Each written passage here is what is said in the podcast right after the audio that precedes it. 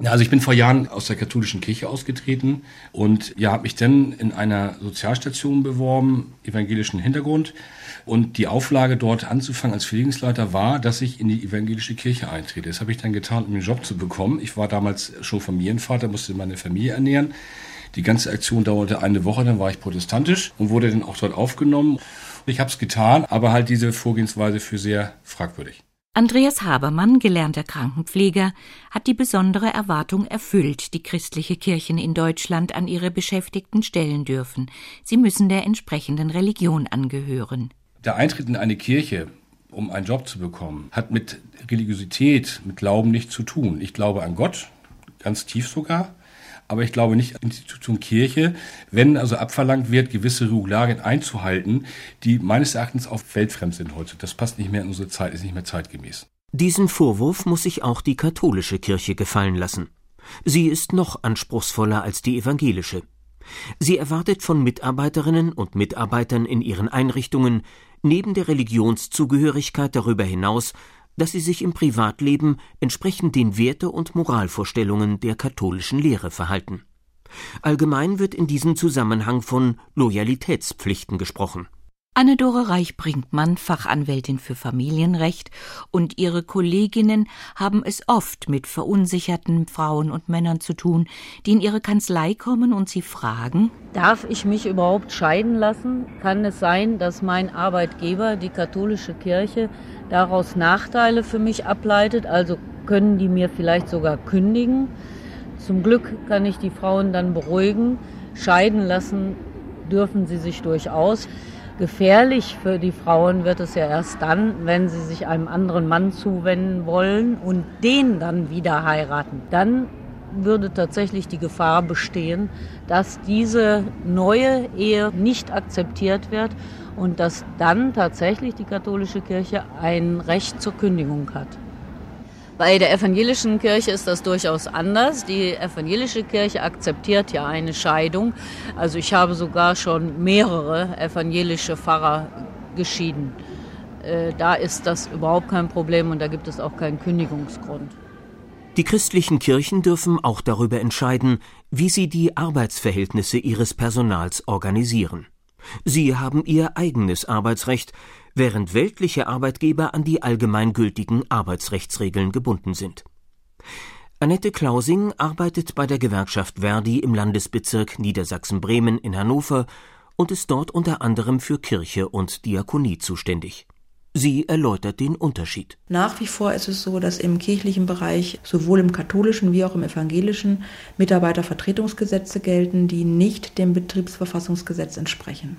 Im praktischen Leben hat das zum Beispiel die Konsequenz, im Betriebsverfassungsgesetz haben Gewerkschaften ein eigenes Recht, zum Beispiel ein eigenes Recht, mit dem Betriebsrat zusammenzuarbeiten, in den Betrieb zu gehen. Sowas ist im Mitarbeitervertretungsgesetz natürlich nicht vorgesehen.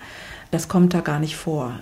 Auch ein Streikrecht fehlt. Zum Streik dürfen nämlich nur Gewerkschaften aufrufen, die aber in kirchlichen Einrichtungen gerade nicht zugelassen sind. Fortbildungen durch die Gewerkschaft musste bis vor kurzem noch der Bischof genehmigen.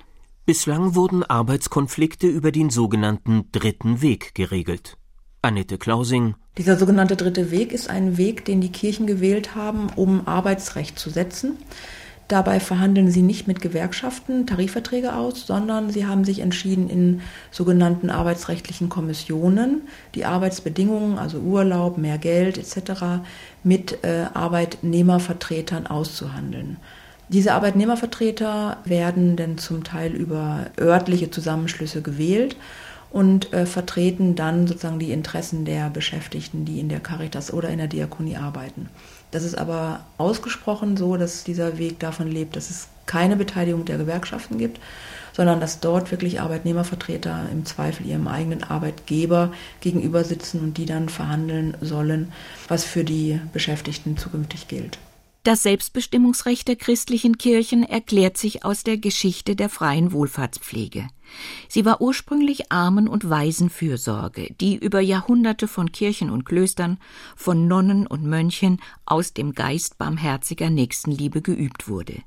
Die Diakonie ist später aus einem bürgerschaftlichen Engagement entstanden Diese Sonderbestimmungen der christlichen Kirchen im Arbeitsrecht und hinsichtlich der Loyalitätspflichten ihrer Mitarbeiterinnen und Mitarbeiter gelten grundsätzlich als rechtlich abgesichert. Zum einen durch Artikel 140 des Grundgesetzes, der dieses Privileg aus der Weimarer Reichsverfassung fortgelten lässt.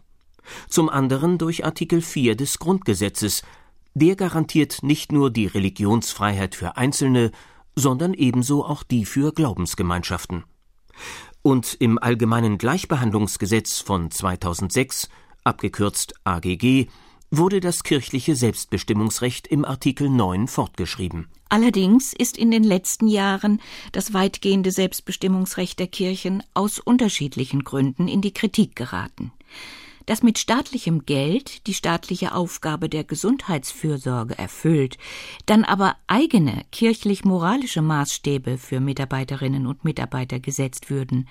Diesen Kritikpunkt erläutert Dorothee Frings. Sie ist Professorin für öffentliches Recht und Sozialrecht an der Hochschule Niederrhein in Mönchengladbach. Wir dürfen nicht vergessen, dass die Wohlfahrtsverbände bei uns große Bereiche der sozialen Arbeit übernehmen, die Auftrag und Aufgabe nach den Sozialgesetzen des Staates sind.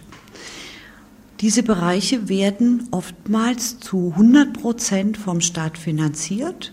Das kann man zum Beispiel beispielsweise sehen in der Jugendhilfe, in der stationäre Einrichtungen über Tagessätze finanziert werden, die von den örtlich zuständigen Jugendämtern bezahlt werden und dann von Caritas oder Diakonie betrieben werden und die mit diesen Geldern eben diese Leistung erbringen, die nach dem Gesetz ein staatlicher Auftrag ist. Einen weiteren Kritikpunkt formuliert Klaus Bertelsmann. Er ist Fachanwalt für Arbeitsrecht. Ja, mit Kirchenzugehörigkeit besteht ja das Grundproblem, dass eine Unzahl von Arbeitsplätzen von Kirchen und deren Einrichtungen vorhanden ist und der Arbeitsmarkt im kirchlichen Bereich halt 1,2, 1,3 Millionen Menschen betrifft. Und wenn dann hier zum Beispiel Kirchenzugehörigkeit für den Zugang vorausgesetzt wird, dann ist das natürlich eine Berufssperre für ganz viele, die nicht in der Kirche sind oder in anderen Kirchen. Das trifft in einem Einwanderungsland wie Deutschland insbesondere auch für junge Türkinnen und Türken zu, die einen Beruf im Sozial- und Gesundheitswesen anstreben. Habibe Celtic macht eine Ausbildung zur Gesundheits- und Pflegeassistentin bei Andreas Habermann, der inzwischen seinen eigenen Pflegedienst gegründet hat. Später möchte sie sich zur Altenpflegerin fortbilden. Aus ihrer Zugehörigkeit zum muslimischen Glauben macht sie kein Hehl. Sie trägt ein Kopftuch und hält das für ihre religiöse Pflicht. Zwei Jahre war sie auf der Suche nach einem Ausbildungsplatz. Und auch für ein vierwöchiges Praktikum im Rahmen ihrer Ausbildung hat sie schon mehrere Absagen erhalten. Habibe schildert ihre letzte Erfahrung so. Ich habe mich im evangelischen Heim beworben, und dann habe ich daraufhin nochmal angerufen und gefragt, wieso ich keine Antwort auf meine Bewerbung erhalten habe. Und dann wurde mir gesagt, dass ich muslimisch bin und nicht christlich. Deswegen kann ich die Leute nicht pflegen. Und ich habe mir dabei gedacht, wir haben Pflegemangel, wir brauchen Personal. Und da wird gesagt, wegen meines Kopftuchs, dass ich nicht pflegen kann, weil ich muslimisch bin. Und das geht nicht. Habiba hat also zu spüren bekommen, was es bedeuten kann, wenn eine Konfession, wie zum Beispiel die evangelische Kirche in Hamburg, den Markt sozialer Dienstleistungen weitgehend beherrscht. Genauso wie die evangelische Kirche steht auch die katholische Kirche grundsätzlich vor dieser sogenannten Kopftuchproblematik. Thomas Willmann ist im erzbischöflichen Generalvikariat Hamburg zuständig für Personal und katholisches Arbeitsrecht. Das Kopftuch sagt nichts über die menschlichen Qualitäten einer Mitarbeiterin aus. Das festzumachen an dieser Äußerlichkeit wird genauso wenig diesem Menschen gerecht wie das Sortieren nach Konfessionen den Patienten gerecht wird. Wir haben sehr wenig Erfahrung bislang in diesem Bereich. Warum auch immer. Vor einigen Monaten habe ich eine Umfrage durchgeführt bei unseren Sozialeinrichtungen und habe dort die Rückmeldung bekommen, dass wir derartige Konfliktfälle nicht hatten. Mir ist zurzeit nur ein Fall bekannt, bei dem allerdings wir die Mitarbeiterin durchaus haben dieses Kopftuch tragen lassen.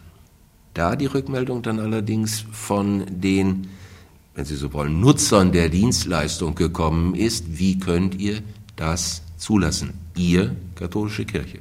Die Erwartungshaltung von Bürgerinnen und Bürgern, die sich bewusst für einen katholischen Kindergarten, ein katholisches Krankenhaus oder Altenpflegeheim entscheiden, solle und dürfe nicht enttäuscht werden, meint Thomas Willmann. Der Grundgedanke von kirchlicher Betätigung im Wohlfahrtswesen ist immer zugleich, dass es Teilhabe auch am Sendungsauftrag ist, sprich ein Teil von gelebter Kirche. Inwieweit das immer mit eigenen Menschen oder mit Menschen der eigenen Konfession möglich ist, ist natürlich angesichts der Größe der Einrichtungen schwierig. Die Auflösung des Problems dadurch, dass ich sage, na ja, passen wir uns doch an, lassen wir das katholisch auf dem Firmenschild, aber machen es inhaltlich so, wie es bei allen anderen auch ist, ist dann letzten Endes ein Etikettenschwindel.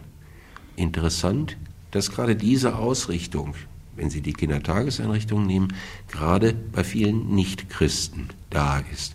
Dass der katholische Kindergarten vielfach gesuchter Kindergarten gerade für Muslime ist, die sagen, dort kann ich wenigstens sicher sein, dass noch Werte vermittelt werden, dass auch Glaube vermittelt wird. Bisher wurde versucht, den Streit über die Religionszugehörigkeit durch die Unterscheidung in sogenannte verkündungsnahe und verkündungsferne Aufgaben im kirchlichen Dienst zu lösen. Als verkündungsfern wäre eine Putzfrau einzustufen und als verkündungsnah der Priester am Krankenbett. Ein heißes Eisen ist immer die Frage danach, kann man bestimmte Mitarbeitergruppen aus dieser strengen Bindung an die äh, Loyalität herausnehmen. Dann habe ich allerdings einen sehr merkwürdigen Effekt für so ein Krankenhaus, dass nämlich die Mitarbeiter, die vielleicht am nächsten an den Patienten dran sind, die am meisten Zeit mit ihnen verbringen, die am ehesten für die äh, Patienten noch ansprechbar sind, auf einmal aus diesem Kernbereich rausgenommen sind. In Deutschland hatte das Bundesarbeitsgericht, abgekürzt BAG, zunächst für eine Gleichbehandlung votiert. 1985 erklärte es die Kündigung einer Küchenhilfe, die aus der Kirche ausgetreten war, für unrechtmäßig. Solche Entscheidungen wurden aber mehrfach vom Bundesverfassungsgericht aufgehoben. Im Jahr 2006 trat dann, wie schon erwähnt, das AGG, das Allgemeine Gleichbehandlungsgesetz, in Kraft und eine Entscheidung des Europäischen Gerichtshofes für Menschenrechte von 2010 setzte ebenfalls neue Maßstäbe. Von daher hat sich auch die Rechtsprechung des BRG glücklicherweise verändert. Ich hoffe, dass das noch viel weitergeht, weil bisher ist die Rechtsprechung noch nicht einmal dazu gekommen, die Übereinstimmung von AGG zum EU-Recht zu überprüfen. Diese, wenn auch vorsichtige Neuorientierung in der Rechtsprechung des Bundesarbeitsgerichtes stammt vom November 2012 und überraschte die Fachwelt. Gestritten wurde allerdings nicht über Loyalitätspflichten, sondern ums Streikrecht für Beschäftigte in kirchlichen Einrichtungen. Das BAG gab weder der Kirche noch der Gewerkschaft Recht. Es machte die Vorgabe, vereinfacht ausgedrückt, das bestehende Recht muss fortentwickelt werden und sich den wandelnden Lebensumständen anpassen. Diesen kreativen Impuls haben sowohl die katholische als auch die evangelische Kirche empfangen. Thomas Willmann sagt dazu Für uns katholische Kirche gilt es, natürlich auch zu überlegen, wie man mit der Rechtsprechung des Bundesarbeitsgerichts nun umgeht. Wir gehen davon aus, dass diejenigen im dritten Weg die Arbeitsvertragsbedingungen bestimmen, die auch im Dienste tätig sind. Das Modell, hinter dem auch das Arbeitsgericht zu stehen scheint, ist, dass hier völlig losgelöst von der betrieblichen Mitarbeit Interessenvertreter hineinkommen sollen in die Kommission, die noch dazu keine Wahl als Person erfahren haben, sondern quasi abgeordnet werden von irgendwelchen anderen Interessenträgern. Das ist für uns eine Klippe, die sehr, sehr schwer zu gehen ist. Demdestotrotz, wir sind dabei, entsprechende Modelle zu entwickeln. In puncto Mitbestimmung sind in Niedersachsen schon Nägel mit Köpfen gemacht worden. Im März unterzeichneten die evangelischen Kirchen, die Diakonie, die Gewerkschaft Verdi und der Marburger Bund eine soziale Partnerschaft, die ein erster Schritt auf dem Weg zu einem Flächentarifvertrag sein soll. Die Einzelheiten werden derzeit noch ausgehandelt. Am Verhandlungstisch saß neben der Gewerkschafterin Annette Klausing auch Jörg Antoine. Der Jurist und Diplomkaufmann vom Vorstand des Diakonischen Werkes Niedersachsen betont die gemeinsamen Interessen der Verhandlungsparteien. Beide Seiten haben einen ethischen Anspruch und da haben wir ganz hohe Übereinstimmung zwischen Kirche und Gewerkschaften. Die gerechte Entlohnung von Männern und Frauen, die gleiche Entlohnung da, die Vereinbarkeit von Familie und Beruf, der Sonntagsschutz. Und an diesen Gemeinsamkeiten müssen wir ansetzen und von daher uns die weiteren Wege eröffnen, wie wir das Sozial im Konkreten gestalten. Und natürlich gehört dazu auch, dass wir sagen, die Gewerkschaften haben natürlich und müssen die Möglichkeit haben, in den Betrieben für ihre Arbeit zu werben und dort Mitglieder zu nehmen, aufzunehmen, dort zu informieren. Wir haben das nochmal ausdrücklich festgehalten, gesagt, ja, das soll so sein. Tarifvertrag ja, aber kein Streikrecht. Der Kompromiss von Gewerkschaft und Kirche besteht in Niedersachsen darin, dass nicht gestreikt, sondern eine Schlichtungskommission eingesetzt wird, in der Interessenkonflikte gemeinsam gelöst werden sollen. Während sich die evangelische Kirche vorsichtig für mehr Mitbestimmung ihres Personals öffnet, bleibt bei den Loyalitätspflichten wie der Religionszugehörigkeit alles beim Alten.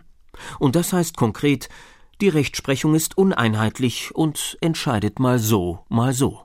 Dorothee Frings, Professorin für öffentliches Recht und Sozialrecht, hat einen praktischen Vorschlag, wie sich das Problem anderweitig und ohne Gerichte lösen ließe. Ich sehe hier durchaus auch die öffentlichen Träger in einer Verpflichtung, die das Geld geben, die das finanzieren, also einschließlich auch der Krankenversicherung, die die Krankenhäuser finanzieren, dass sie die Finanzierung dieser Träger davon abhängig machen, dass in der Personalpolitik nicht nach religiösen oder sonstigen Kriterien der Lebensführung differenziert wird und damit eine diskriminierungsfreie Personalpolitik betrieben wird. Auf gesellschaftliche Veränderungen reagiert früher oder später dann auch das Recht. Dass Deutschland mehr und mehr ein multikulturelles Land wird, das spiegelt sich jetzt schon in Habibe Celtics Berufsschulklasse wider. Wir sind eine neue Generation.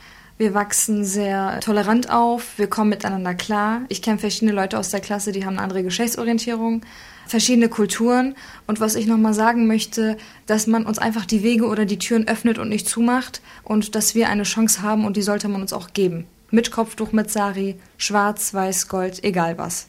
Wir sind ein buntes Deutschland und ich finde, dass wir es gemeinsam schaffen werden.